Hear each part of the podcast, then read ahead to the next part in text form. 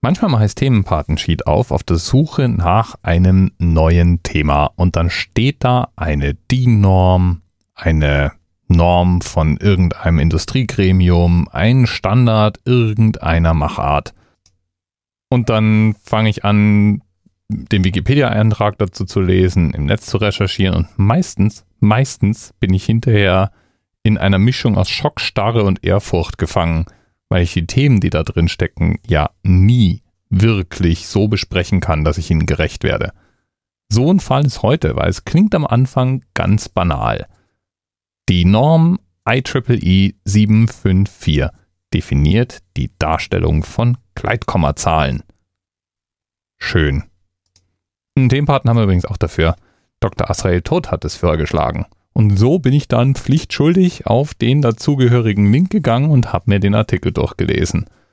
Und jetzt, jetzt weiß ich nicht, wie wir jemals als Menschheit so weit kommen konnten, ohne die Schreibweise von Gleitkommazahlen geregelt zu haben. Naja, vielleicht leicht übertrieben. Aber zumindest mal ist der Artikel so lang, dass ich nicht mehr davon ausgehe, dass das Thema leicht zu standardisieren war. Aber vielleicht müssen wir erstmal klären, worüber wir sprechen, wenn wir von Gleitkommazahlen reden. Im Grunde kennst du das wahrscheinlich. Gleitkommazahlen sind die Zahlen, die dir ein Taschenrechner auswirft, wenn das Ergebnis so groß wird, dass es nicht mehr darstellen kann. In der Regel zeigt uns der Taschenrechner in so einem Fall eine Kommazahl, gefolgt von einem E und noch einer Ganzzahl. Und das ist nichts anderes als die Taschenrechnerschreibweise für irgendwas vorne, also die Kommazahl, mal 10 hoch und dann die Zahl, die hinten ist. Das Verfahren selbst spart eine Menge Rechenaufwand. Im Endeffekt geht es darum, sich eine gewisse Ungenauigkeit zu erlauben und trotzdem mit den Zahlen weiter rechnen zu können. Oder besonders große und besonders kleine Zahlen darstellen zu können, ohne immer mehr Platz dabei zu verbrauchen. Allererste Gleitkommazahl, die überliefert ist, wurde bereits 2700 vor Christus in Mesopotamien benutzt. Damals hat man den Exponenten allerdings nicht als Basis 10 genommen. Das ist, wie wir ja schon mal an anderer Stelle im Anerzählt gehört haben, ja eine Sache, die man eigentlich frei festlegen kann und die bei uns gerne mal wegen unserem Dezimalsystem auf 10 festgelegt wird aber in Mesopotamien eben anders festgelegt wurde, nämlich auf die Zahl 60. Und so war es dann möglich, dass auch bei Verwendung eines Abakus die Händler einfach immer im Kopf sozusagen eine Stelle mitgenommen haben, eben genau diesen Exponenten und so auch mit größeren oder kleineren Mengen rechnen konnten. So richtig essentiell wurde das dann mit den ersten Rechenmaschinen, also mit Computern. Und der erste, der eine Gleitkomma-Arithmetik in einer Rechenmaschine umgesetzt hat, war Konrad Zuse mit seinen berühmten Rechenmaschinen, den Computer Z1 und Z3. Im Grunde haben wir jetzt die grundlegenden Bestandteile einer Gleitkommazahl schon beschrieben. Da gibt es einmal die Kommazahl vorne, die sogenannte Mantisse.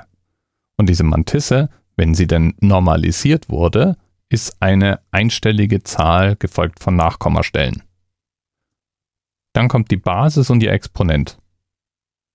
Das heißt, zum Beispiel, die Lichtgeschwindigkeit sind 2,997924458 mal 10 hoch 8 Meter pro Sekunde. Jetzt klingt das Konzept an sich ja relativ einfach, aber es gibt eine Menge Fragen, die man klären muss. Zum Beispiel, wie gibt man denn die Genauigkeit an und wie berechnet man die denn intern und trägt sie weiter? Oder wie normalisiert man eine Zahl? Also nehmen wir mal unser Beispiel mit den 2,9 mal 10 hoch 8. Ist es in Ordnung, wenn man das Ganze 0,2 mal 10 hoch 9 schreibt? Zum Beispiel. Oder 0,02 mal 10 hoch 10?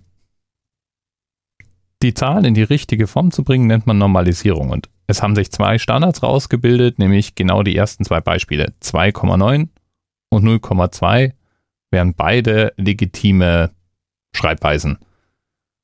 Das ist so verbreitet und von der Berechnung her auch deutlich einfacher als die anderen Varianten, dass manche Systeme das auch erzwungen haben in der Vergangenheit. Wenn ich mich nun hinsetze und einen Standard dafür schreibe, dann muss ich mich festlegen und ich muss es genau definieren. Dann gibt es Rechenoperationen, die bei Gleitkommazahlen anders funktionieren als im normalen Zahlenraum.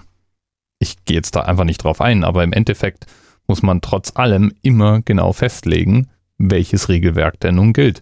Wie prüft man? Wie stellt man Gleichheit zweier Zahlen fest, wenn die unterschiedliche Genauigkeitsbereiche haben? Und so weiter. Programmierer wollen es dann gerne auch mal ganz genau wissen und in einer Welt, in der die verschiedensten Architekturen gleichzeitig miteinander koexistieren müssen, wurde es dann schnell wichtig, dass alle sich auch wirklich gleich verhalten. Und da sind wir dann beim IEEE Standard 754 zur Gleitkommazahl. Lieben Dank an Dr. Asrael Tod. Bis bald. TMRS 10, 9, 8. The experience of 47 individual medical officers. Was hier über die Geheimzahl der Illuminaten steht. Und die 23.